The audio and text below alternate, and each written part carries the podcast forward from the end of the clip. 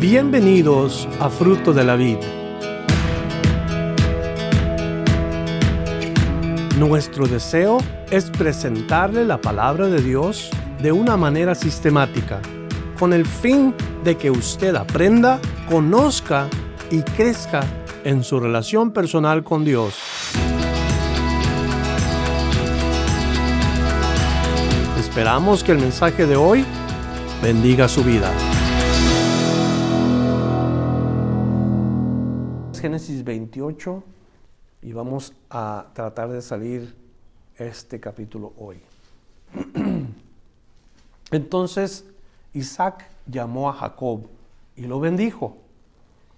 Y le mandó diciendo, no tomes mujer de las hijas de Canaán. Levántate, ve a Padán Aram, a casa de Betuel, padre de tu madre, y toma allí mujer de las hijas de Labán, hermano de tu madre. Y el Dios omnipotente te bendiga y te haga fructificar y te multiplique hasta llegar a ser multitud de pueblos. Y te dé la bendición de Abraham y a tu descendencia contigo, para que heredes la tierra en que moras, que Dios dio a Abraham. Así envió Isaac a Jacob, el cual fue a Padán Aram, a Labán, o Labán, perdón, hijo de Betuel arameo, hermano de Rebeca, madre de Jacob y de Esaú. Los primeros versos del 1 al 5, rápidamente notamos la, la historia del capítulo anterior nos dice que Rebeca le acababa de decir a Isaac que no le caían bien las hijas de Ed, las esposas de Saúl. Sin duda que le ha de haber sugerido, o si es que no le sugirió, cuando menos le dijo, yo no quiero que mi hijo termine, mi hijo Jacob, termine como su hermano Esaú. Ya habíamos dicho que estamos hablando de dos hombres como de 40 años. Y, y, podemos ver cómo a veces los padres se equivocan en meterse tanto a la vida de los hijos que no los dejan vivir, no los dejan aprender. 40 años tenía cada hijo. Uh, yo creo que esto es eh, una enseñanza para todos nosotros de que aunque tengamos hijos, no los veamos todo el tiempo como niños, porque no se trata de eso. O sea, cada hombre, cada mujer dará cuentas a Dios un día de su vida, de su propia vida. Isaac ya no debía ser responsable, responsable de la vida de Jacob, ni de la vida de Saúl. Es más, Esaú ya tenía sus mujeres. Ya vivía con mujeres. Jacob todavía no, pero Esaú ya tenía sus familias, sin duda. Nos dice que Rebeca le dice que le caen mal en el capítulo 27, que no quiere que su hijo termine como, como este hermano, y sin duda viene la idea. Una vez que oye Isaac que las las mujeres de Esaú le irritan, entonces eh, lo envía y particularmente nos damos cuenta que lo envía al lugar donde quería Rebeca que fuera, a la casa de su hermano, que se fuera con Labán. Ahora, ¿cuál es el punto aquí de que Isaac no quiere que se junte con otras mujeres de ahí de Canaán? El punto es que Isaac no quiere que su hijo Jacob termine como Esaú uniéndose a yugo desigual. Y el yugo desigual en realidad trae problemas a la vida de los que son creyentes. Terminan haciendo decisiones fuera del lugar, comprometen su fe, tienen problemas emocionales.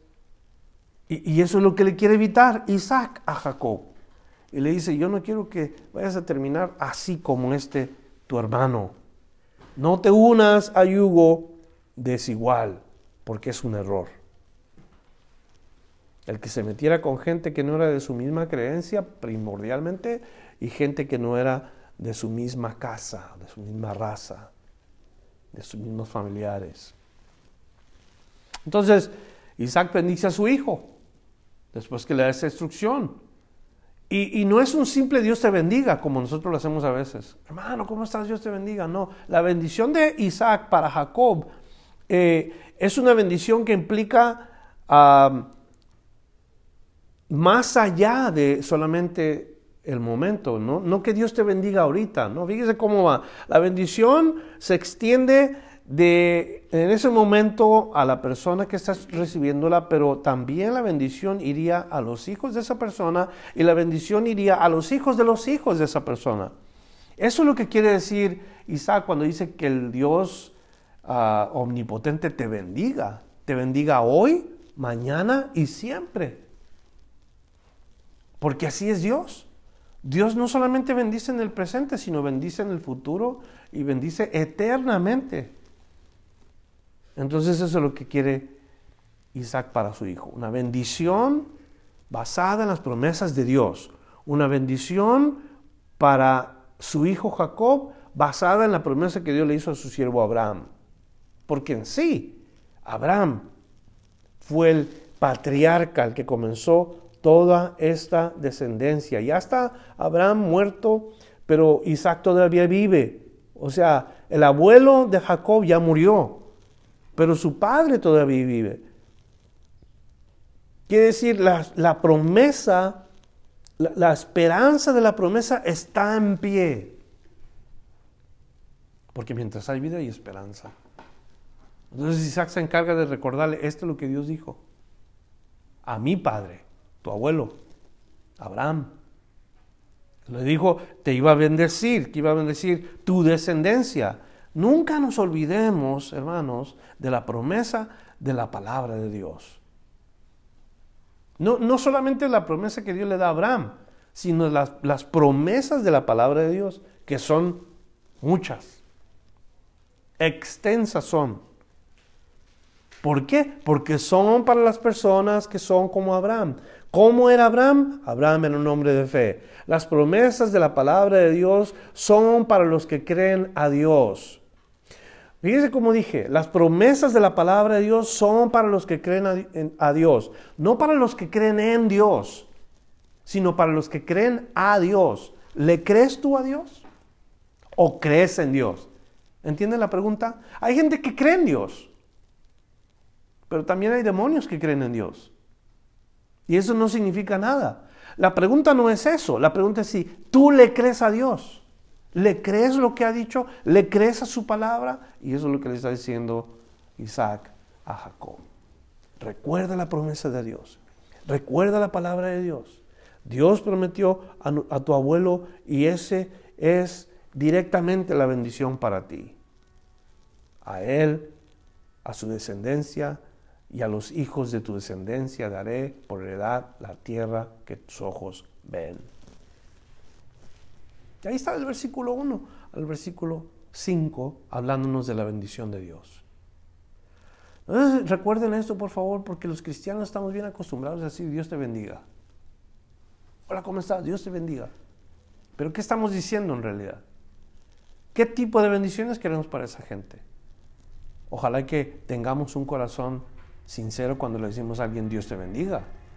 ¿Cómo queremos que Dios bendiga a esa gente? ¿Presente? Futuro y eternamente. ¿De acuerdo? Versículo 6. Y vio Esaú como Isaac había bendecido a Jacob y le había enviado a Padán Aram para tomar para sí mujer de allí. Mujer, una mujer. Lo envió para que tomara una mujer, porque ese es el deseo de Dios. Un hombre, una mujer. Y que cuando le bendijo, le había mandado diciendo, no tomarás mujer de las hijas de Canaán y que Jacob había obedecido a su padre y a su madre y se había ido a Padán Aram. Ahora, dividiendo los versículos que acabamos de leer, 6 y 7, encontramos que Esaú solamente ve, pero también oye. Ve y oye. Yo creo que, eh, como no nos dice cómo es que Dios, más bien cómo es que Isaac bendice a Jacob, no sabemos si lo estaba abrazando, no sabemos si le estaba poniendo su mano en la cabeza, no sabemos si le tomó su mano, no sabemos nada, pero vio, vio Esaú que Isaac bendecía a su hermano Jacob. ¿Y qué pasó con Esaú cuando vio esto? Nos dice la palabra de Dios cómo reacciona este hombre. la mirada de Saúl, estoy seguro que lo dijo todo. Dentro de él sintió lo que tal vez un día le pudo haber tocado a él. Y yo no sé cómo algunas personas tienen una mirada como que si, como que si estuvieran enojados, ¿verdad? Algunas personas miran como que si tuvieran un coraje por dentro. Y les dicen, tú tienes miradas que asesinan. Tú tienes miradas que matan. Es más, creo que esta es una canción así, ¿no? ¿No dice una canción así? Miradas que matan, ardientes pupilas y todo eso. Ah, se las voy a traer para la próxima vez porque si hay una canción que dice así, ustedes no se la saben, pero yo sí. Y, pienso yo en la mirada de Saúl cuando, cuando ve que Isaac bendice a su hermano. Ay, hecho esa bendición era mía. Y comenzó a mirarlo así con ojos así, enojado. Y si alguien se pasaba por ahí por el medio, así le iba. ¿Ah? Ahora, por otra parte, hay personas que se ponen celosas, pero no, necesariamente porque alguien los bendice, sino por, por el lugar que les, que les tocó, por la posición, por el título. Y hay personas que se ponen celosas de eso. Y, y cuando una persona comienza a decir, yo debería de estar ahí, e-, ese celo no es bueno. Ese celo es negativo, porque quieres lo que otros tienen. ¿Cómo se llama el querer lo que otros tienen en la Biblia? Codiciar. Envidia. Entonces tú estás codiciando lo que otros tienen. Nos sucede a, nosotros a cada rato. A veces queremos el carro del vecino, el teléfono de alguien, la, motocicleta de alguien, la esposa, y nos convertimos, ¿me entiende? ¿Me entiende lo que digo? Nos convertimos en personas con un celo negativo. Y luego, para poder arreglar esto, con, nuestros, con nuestras acciones, tratamos de intimidar a la gente, porque nosotros deberíamos de estar ahí. Entonces, su mirada se profundiza sin duda cuando ve que Isaac bendice a Jacob.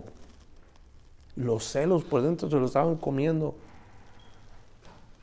Lo estaban irritando. Ahora, una pregunta, ¿es malo enojarse? Y, quizás algunos de ustedes digan, no. Otros digan, sí, sí es malo enojarse. La verdad, no necesariamente ni uno ni otro. Hay ocasiones cuando el enojo es necesario, pero hay ocasiones cuando el enojo te lleva a lo que no debes. La Biblia dice en Efesios 4:26, airaos, pero no pequéis. O sea, enójate, pero no lleves ese enojo a cometer pecado contra el prójimo. Y rápido uno tiene que arreglar el sol. Dice, airaos, pero no pequéis. No se ponga el sol sobre vuestro enojo. O sea, no dejes que pase el tiempo y te quedes enojado, porque te quedas así, cualquier cosita va a ser eh, como que va a encender otra vez aquella irritación. No nada más mira la bendición que le da Isaac a Jacob, se enoja Esaú, pero no nada más pasa eso, también mira algo. Dice la palabra de Dios que mira la obediencia de Jacob, ah, de, de este hermano, obedeciendo a su padre. Se me hace sumamente interesante ver cómo Esaú se enoja por estas dos cosas. Uno, porque le bendice a su padre y otro, porque Jacob obedece a su papá. Mira la bendición, pero también mira cómo es obediente a su padre. Ha de haber dicho enojado, este le está haciendo la barba a mi papá. Este está queriendo quedar viendo más. Ya lo conozco, está enojado. Está sintiendo cosas. Pero la realidad es que la, la obediencia de un hijo puede causar enojo de otro. La obediencia de un hijo puede causar enojo de otro. Eso se ve en el nivel familiar, se observa en el nivel nacional en el nivel espiritual se observa todo eso. Por ejemplo, los judíos tenían coraje contra quién? Contra Jesús. Cuando los 70 hombres del Sanedrín vieron que la gente comenzó a, seguir a Jesús, comenzaron a sentir celos. Los mismos hombres del Sanedrín o, los sacerdotes de la familia sacerdotal, cuando vieron a Pedro y a Juan que estaban sanando en el libro de los Hechos, se sintieron mal, celosos, los expulsaron del templo. Comenzaron a tratarlos mal, a ponerlos en la cárcel. Celos que no eran buenos, que no tenían ningún fundamento. Solamente no nos gusta lo que hacen, está llevándose a la gente, no los queremos aquí. Para eso le ha hecho cinco de los versos 12 al 18 en su casa, para que vea la historia ahí. Pero Dios hizo este trabajo. Dios causó este celo Desafortunadamente Esaú no vio las cosas como Dios las estaba viendo, pero Dios estaba, como le dije la semana pasada, moviendo las fichas cada una en su lugar. En Romanos 10, de los versos 14 al 19, este sí se lo voy a leer. Ahí en Romanos 10, verso 14 al 19, escuche, dice así, ¿Cómo pues invocarán a aquel en el cual no han creído? O sea, están hablando Pablo a los cristianos romanos y le está diciendo que el Evangelio se tiene que compartir, pero ¿cómo van a invocar en aquel cual no han creído? Y luego pregunto otra vez, ¿y cómo creerán en aquel de quien no han oído? ¿Y cómo irán sin saber que se les predique? sin haber, quien les predique. ¿Y cómo predicarán si no fueren enviados? O sea, son preguntas con relación al ir o ser enviado, a compartir el Evangelio y todas estas cosas. Como está escrito, dice Pablo cuán hermosos son los pies de los que anuncian la paz, de los que anuncian buenas nuevas. O sea, eso es, eso es lo ideal, ¿verdad? Cuando, ¿cómo van a oír? Pues mándenlos, porque los que predican el Evangelio eh, son personas necesarias para que se propague la fe. Pero nota lo que dice el versículo 16, mas no todos obedecieron al Evangelio. Pues Isaías dice, ¿quién ha creído a nuestro anuncio? Así que la fe es por el oír y el oír por la palabra de Dios. Pero digo, ¿no han oído antes bien? Por toda la tierra ha salido la voz de ellos y hasta los fines de la tierra sus palabras. También digo, ¿no ha conocido esto Israel? Primeramente Moisés dijo, yo os provocaré a celos con un pueblo que no es pueblo, con pueblo insensato os provocaré a ira. Quiere decir, Dios estaba causando celo en los judíos porque no quisieron obedecer a Dios. Y ahí vemos el ejemplo, el celo que le vino a, los, a los del Sanedrín, a los, a los que representaban a la nación de Israel, contra Jesús, Dios lo causó por no obedecer el Evangelio. Se ve claramente en la palabra de Dios cómo la bendición de uno puede hacer enojar al otro. En una casa sucede, como el hermano mira que el otro hermano está siendo premiado por los papás o por la mamá y se enojan. Se enojan porque ellos no recibieron premio. Nos dice la palabra, en donde hay celos y contención, allí hay perturbación y toda obra perversa. Cuando un hijo y, un, y otro hijo en la misma casa están así, hay pleitos, se enojan, se tratan mal. Hay, hay momentos tensos en la casa porque estos hijos no se pueden ver. Porque uno está enojado que tiene más bendición que el otro.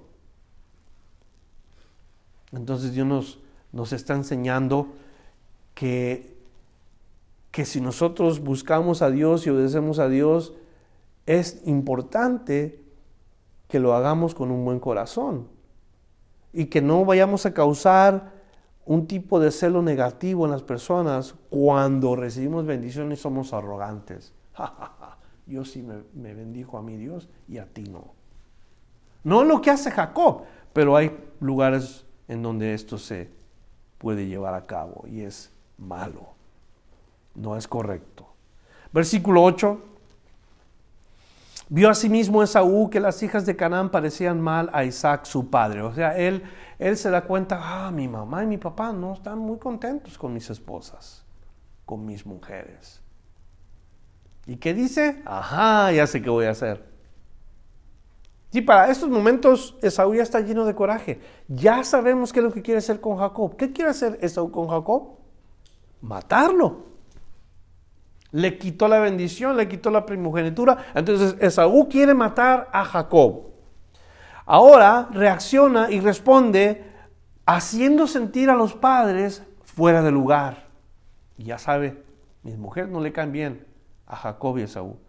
Verso 9 dice, fue Esaú a Ismael y tomó para sí por mujer a Mahalat, hija de Ismael, hijo de Abraham, hermana de Nebo, además de sus otras mujeres. Una esposa más de las ismaelitas. Se fue con los árabes. Se fue y, y hizo parentela con otras mujeres que sin duda iban a causarle irritación a Isaac y a Rebeca. Tuvo motivo para vengarse. Se vengó y, maltrató a su padre o deshonró a su padre, hiriendo sus sentimientos y yendo en contra de su autoridad. Quiere decir, poco a poco el control en Esaú se podía ver, el control de la ira, el control del enojo, el control del celo. Ya se veía que Esaú estaba siendo controlado. Cualquier cosa que, pasaba, él veía una cosa para lastimar. Ya dijimos, quería matar a su hermano, ahora lastimar a su padre a su madre. ¿Qué más sigue? Cuando una persona está llena de coraje, agárrate. No somos nosotros, ¿verdad? Nosotros somos, respondemos bien diferente como cristianos. No le hacemos mal a nadie. Nunca respondemos fuera de lugar, no nos enojamos, no nos vengamos. Ojalá que así fuera, porque la realidad es otra. Hay muchos cristianos que tienen coraje contra otros cristianos, muchos cristianos que están irritados la mayoría del tiempo porque los hermanos le hicieron esto, los hermanos le hicieron lo otro. Estamos hablando de la iglesia. Y eso es importante. Romanos 12, 17. No paguéis a nadie mal por mal. Yo no lo digo, Dios te dice. Dios nos dice, no paguéis a nadie mal por mal. Y luego nos dice lo siguiente, procurad lo bueno. Una cosa es, no paguemos a nadie mal por mal. Ok, bueno, no le voy a hacer caso, yo sé, me hizo esto y aquello, está bien, hay que se quede. No, no se queda allí. Procurad lo bueno delante de todos los hombres. Quiere decir, no es suficiente con no pagar mal por mal, hay que ir y hacer bien. Si es posible esa persona que nos trató mal, qué difícil eso, ¿verdad?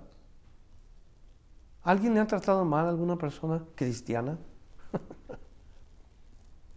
Me hizo una, le voy a hacer dos. Y le pagamos mal por mal, mal.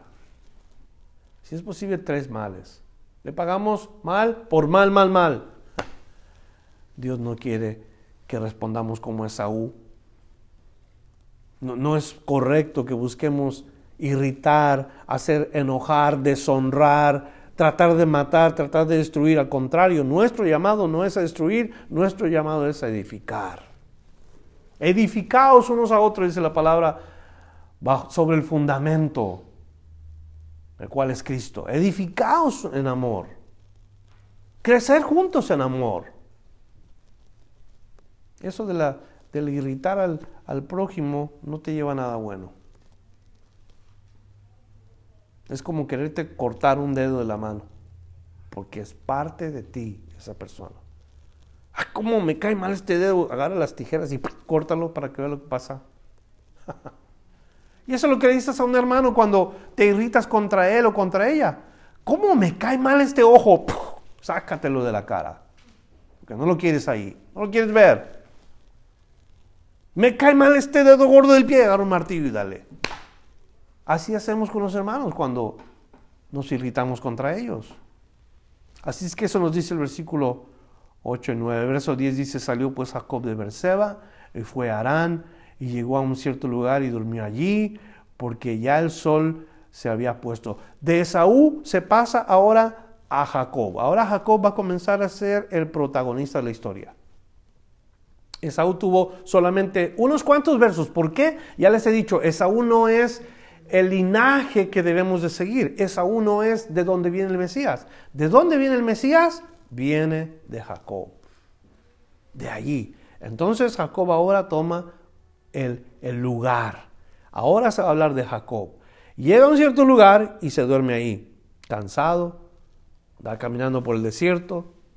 Ya el sol se había puesto y que si era tarde y tomó unas piedras y las puso por cabecera. Se acostó en aquel lugar y soñó. Ha de haber estado tan cansado que comenzó a roncar y comenzó a irse por todas partes ahí en el lugar donde estaba. ¿Suena familiar? Sí. Después del día de trabajo nosotros llegamos a casa y a roncar se ha dicho. No nos importa nada porque estamos cansados. Bueno, a Jacob le pasó así, pero el sueño que tiene Jacob no es cualquier sueño.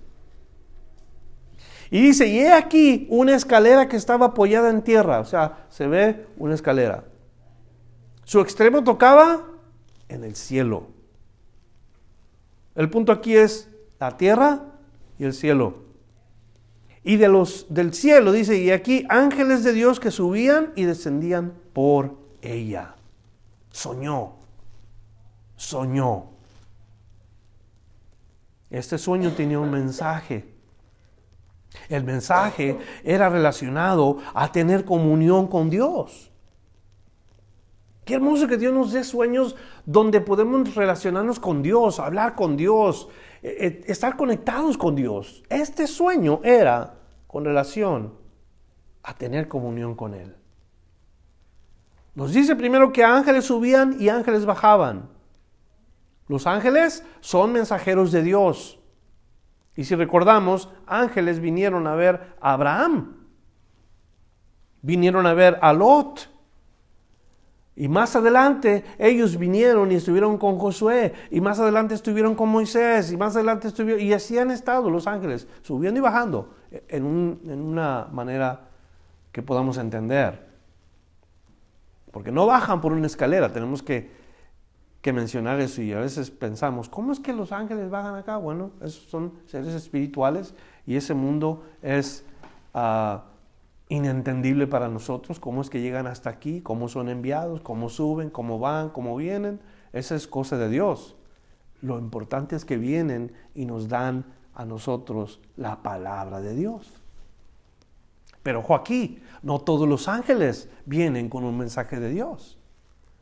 Hay ciertos ángeles que les encanta parecerse que son ángeles de Dios, pero no son ángeles de Dios. Esos no suben al cielo, esos andan en este lugar llamado tierra.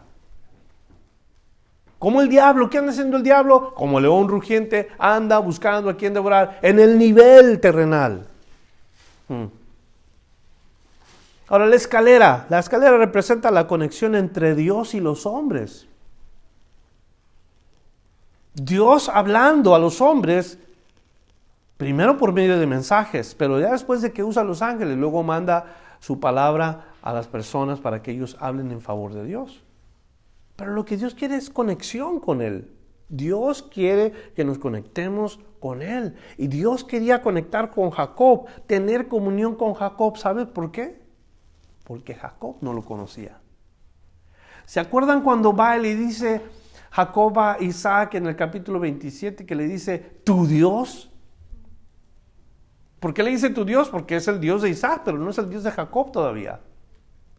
Dios quiere la misma comunión que tiene con Abraham y que tiene con Isaac, la tiene que tener con Jacob, porque ese es el linaje. De esa manera trabaja Dios con el linaje. Si no tenemos comunión, no tenemos solución.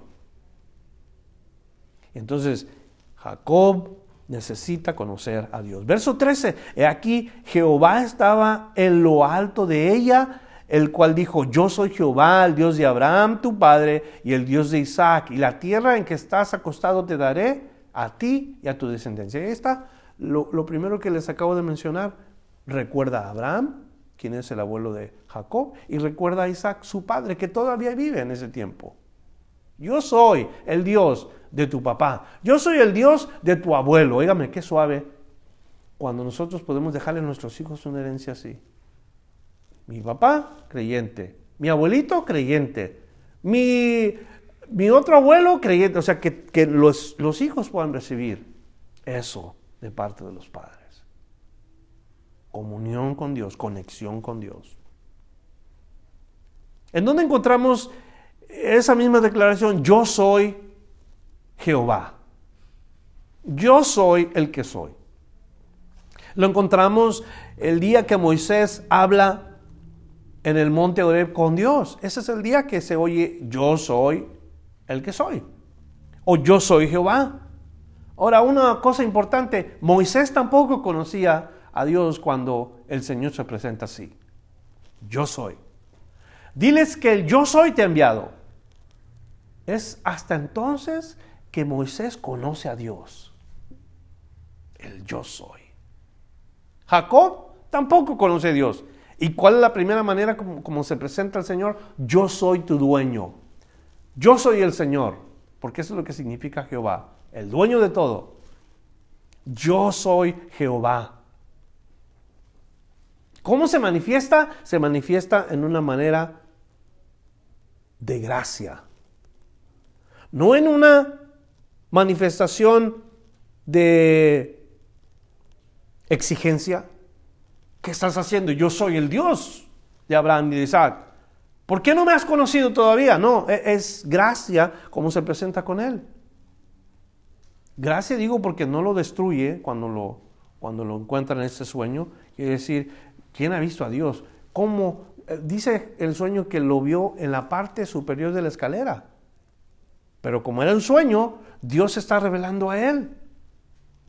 Ahora, si Jacob no lo acepta como el Dios, no puede continuar sus planes de redención. Definitivamente. Tiene que haber una conexión.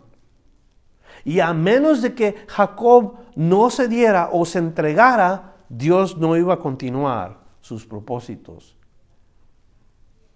Tenía que hacer otros planes para continuar el linaje del Mesías. Sin embargo, es exactamente lo que Dios había preparado. Es exactamente el lugar donde Dios lo quería. Y es exactamente a la casa donde iba a ir que Dios le iba a enseñar a Jacob lo que Dios quería enseñarle a Jacob. Ahora le dice que le ha prometido la tierra. Y dice, la tierra en que estás acostado te daré a ti y a tu descendencia. ¿Y en dónde estaba acostado Jacob? El lugar donde estaba acostado es un área en la Palestina todo lo que viene siendo esa área eh, del desierto, en la Palestina. ¿Por qué es que tenemos guerras entre Israel y los árabes? Entre Israel, los de Líbano, entre Israel, los de Irán, entre Israel, los de Irak. Todos ellos son árabes, ¿sabían ustedes? hay guerras por una sola razón, la tierra, Palestina. ¿A quién se la prometió Dios? Abraham. Y esa tierra donde estaba acostado Jacob, ese día le dijo, esta es tu tierra. Este es el lugar que yo le voy a dar a Abraham. Porque, porque es la tierra de Abraham. Entonces el versículo 13 nos dice eso, verso 14 nos dice, será tu descendencia como el polvo de la tierra y te extenderás al occidente y al oriente, al norte y al sur, todas las familias de la tierra serán benditas en ti y en tu simiente. Occidente, oriente, norte, sur, la descendencia de Jacob sería extendida y multiplicada por los cuatro puntos cardinales, tanto en ese tiempo cuando comenzó como en los días de hoy. Y la única manera que iba a suceder esto era por medio de dispersiones. Dios los iba a sacar. Dios iba a hacer la manera posible de que todos ellos se fueran por todas partes del mundo. Hoy, así están los judíos, por todas partes del mundo. Y todos los días llegan a Jerusalén, la, la tierra santa, judíos argentinos, judíos peruanos, judíos chilenos, judíos mexicanos, judíos orientales, judíos rusos, todos los días están llegando de todas partes del mundo. Qué increíble, ¿verdad? Hermoso poder meditar eso. Verso 15, he aquí yo estoy contigo. Paramos ahí. No dice, yo estaré contigo, ¿verdad? Dice, yo estoy contigo. No dice, yo estaré contigo como si hablara del futuro. No, estoy, tiempo presente. ¿Qué te gustaría a ti? ¿Quieres que Dios estuviera contigo o que esté contigo? ¿Quieres que Dios esté todo el tiempo contigo o que tal vez en un par de años esté contigo? Hmm. Si hay una cosa que debemos de buscar todos nosotros es la presencia de Dios todos los días. Y si Dios está con uno, dice la palabra de Dios, ¿quién es contra nosotros? Si Dios es por nosotros, ¿quién contra nosotros, verdad? Pero si Dios no está con uno, ¿qué sucede entonces? Estamos en problemas. Si Dios no está con uno, entonces cualquiera está contra nosotros. Lo que dice la primera porción. Después dice, y te guardaré por donde quiera que fueres. ¿Tú crees que Dios te ama? ¿Tú sabes que Dios te ama? Hay una cosa que es bien segura. Dios te cuida. Dios te cuida. Si mi vida es de Dios, mi Padre Celestial me cuidará durante todo el tiempo que yo viva en este mundo hasta que Él termine conmigo. Hasta que Él termine contigo, te cuidará porque te ama. No te va a amar como que si habláramos ah, de unos cuantos meses después. No, no, hoy y durante el resto de tus días Dios te va a amar y Dios te va a cuidar. Dice, donde quiera que fueras, qué, esperanza tan hermosa oír que Dios te cuida donde quiera que tú vas. La esperanza que Dios nos da a todos sus hijos es acompañarnos a donde quiera que vayamos. Hay una cosa muy importante que no nos olvidemos nosotros. El Espíritu de Dios está con nosotros hoy y mañana y pasado mañana y el resto de la vida. Está con nosotros todo el tiempo. ¿Sí o no? Entonces nosotros sabiendo eso, Dios nos cuida y Dios está con nosotros en donde quiera que vayamos. Lo sé, lo estoy convencido de esto y por eso mi vida tiene que estar plenamente segura en Dios. Yo no, yo no me muevo, no quiero moverme solo en este mundo. No debo moverme solo. Yo quiero que Dios venga conmigo donde quiera que vaya. ¿No es verdad esto para todos los cristianos? Claro que sí. Entonces dice, y te guardaré por donde quiera que fueres. Y luego dice, y volveré a traerte a esta tierra porque no te dejaré hasta que ya haya hecho lo que, he, lo que te he dicho. Hasta que yo termine el trabajo. Entonces, vamos a ver qué, qué sigue. ¿A quién le dijo esto? A Josué. Josué 1.5 le dice, no, nadie te podrá hacer frente todos los días de tu vida. No le digo, nadie te va a hacer frente mientras que, mientras que estés joven. No, nadie te va a hacer frente en todos los días de tu vida. A Él personalmente. Como estuve con Moisés, estaré contigo, no te dejaré ni te desampararé. ¿Hasta cuándo iba a estar Dios con Josué? Toda la vida. ¿Hasta cuándo está Dios contigo? Toda la vida. Porque Dios no puede hacer una pausa contigo hasta que no termina contigo. De verdad. Cuando Él diga, ya terminé la obra, vámonos a casa. Y es cuando pateas el bote. ¿De verdad? Cuando Dios dice, ya acabé la obra contigo, vámonos. Deja uno de vivir en este mundo, pero comienza la vida verdadera con Él. Y el Señor te dice, entra fiel siervo al gozo de tu Señor. ¿Mm? Y te preguntas, pero ¿en qué fui siervo fiel para mi Señor? Y ya en eso cada uno tenemos que responder. Verso 16, despertó Jacob de su sueño y dijo, ciertamente Jehová está en este lugar y yo no lo sabía. Y tuvo miedo y dijo, cuán terrible es este lugar. No es otra cosa que casa de Dios. y puerta del cielo. Y se levantó Jacob de mañana y tomó la piedra que había puesto de cabecera y alzó y la alzó por peña y derramó aceite encima de ella y llamó el nombre de aquel lugar Betel. ¿Qué significa Betel? Casa de Dios. Significa casa de Dios o puerta del cielo. Exactamente lo que significa esta palabra. Aunque Luz era el nombre de la ciudad primero, así se llamaba antes que llegara a que Jacob le pusiera ese nombre. Hizo Jacob voto diciendo si me fuera, si fuera Dios conmigo. Fíjese cómo reacciona Jacob. Si fuera Dios conmigo y me guardara en este viaje en que voy y me diera pan para comer y vestidos para vestir y si volviera en paz a casa de mi padre, Jehová será mi Dios. O sea que Jacob acondiciona a Dios a su conveniencia. No se acomoda él a lo que Dios le dice, sino que él quiere acondicionar a Dios a su propia conveniencia. Oigan, pues qué conveniente. Dios no es Dios para Jacob, Dios es un genio de la botella. Ay, yo, yo hago esto, pero si Dios viene conmigo, si Dios me da aquí, si Dios me da acá, si me ayuda aquí, no seamos así con Dios. Porque mucha gente hay que hace exactamente esto. Fíjese cuánto dice. Desde el versículo 20. Ah, Ahí le va. E hizo Jacob voto. Quiere decir, hizo un juramento o hizo como quien dice un trato. Eso es lo que podemos poner como ejemplo. Dios hizo un trato diciendo, si fuere Dios conmigo, número uno, cuéntelos, ¿ok? si fuere Dios conmigo. Número dos, y me guardara en este viaje en que voy. Número tres, y me diera pan para comer. Número cuatro, y vestido para vestir. Número cinco, y si volviera en paz a casa de mi padre. Cinco cosas le pide Jacob a Dios. Entonces dice, Jehová será mi Dios.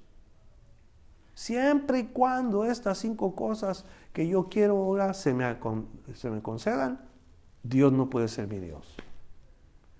O sea que acondicionó a Dios a su necesidad inmediata. un, buen negociante como el abuelo. ¿Qué tal si encuentras 50 justos ahí en Sodoma? ¿Vas a destruir Sodoma?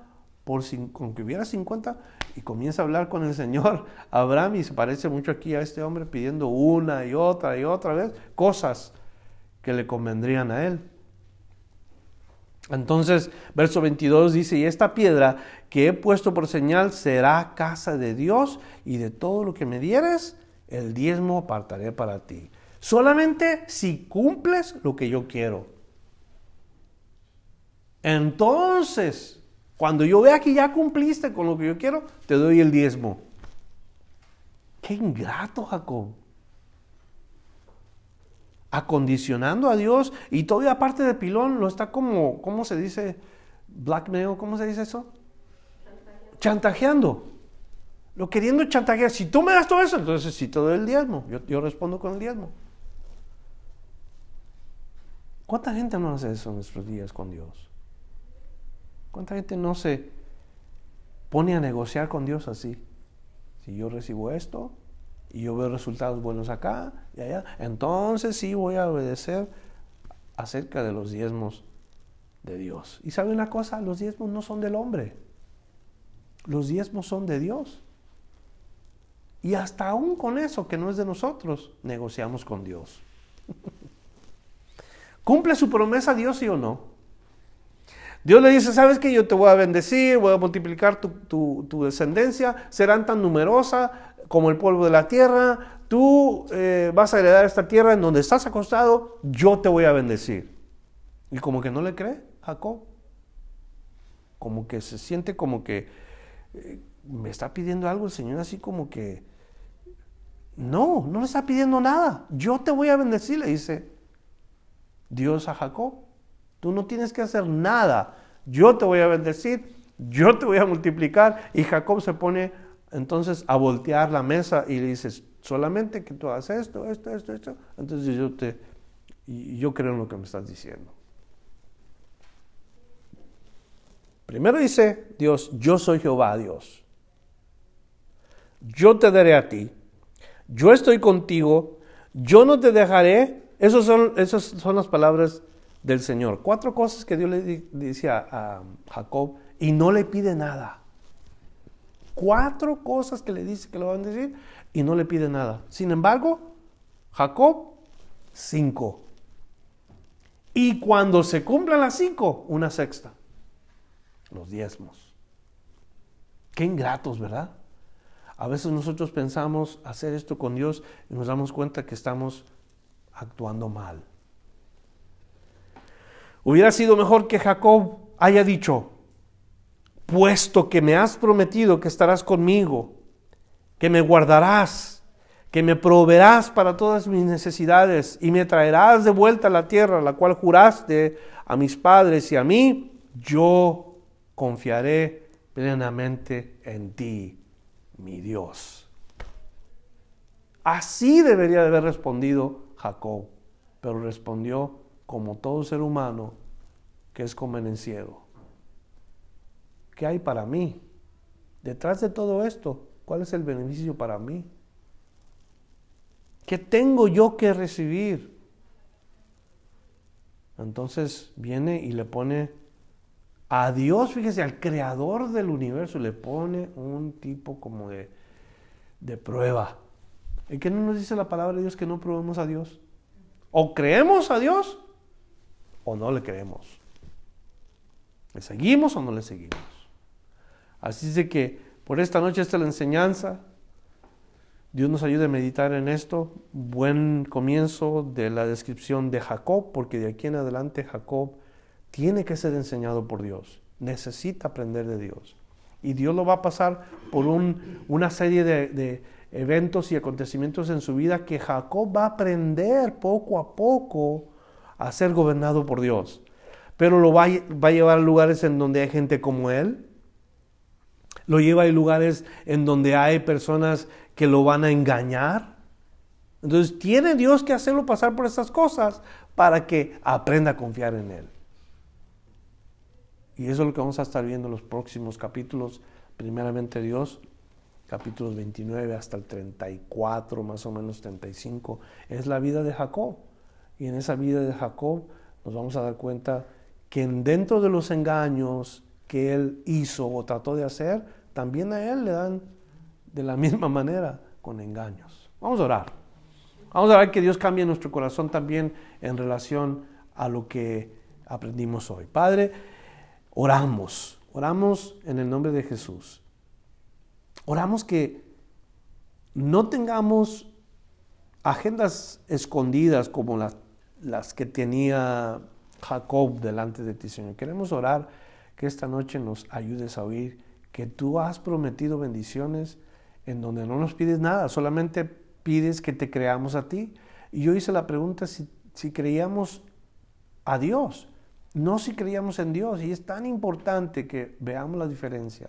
Yo quiero creer a Dios y escuchar la voz de Dios y llevar a cabo la voz de Dios. Señor, pon eso en nuestro corazón, en todos nosotros, y que al llevar a cabo tu voluntad, la gente se dé cuenta que allí estuvo nuestra fe y nuestra dependencia en tu palabra. Bendice pues, Señor, esta, ah, este estudio en nuestro corazón ahora, que se haga carne en nosotros y nos lleves a casa con tu bendición desde lo alto. Te lo pedimos en el nombre de Jesús. Amén. Gracias por escuchar la enseñanza de hoy.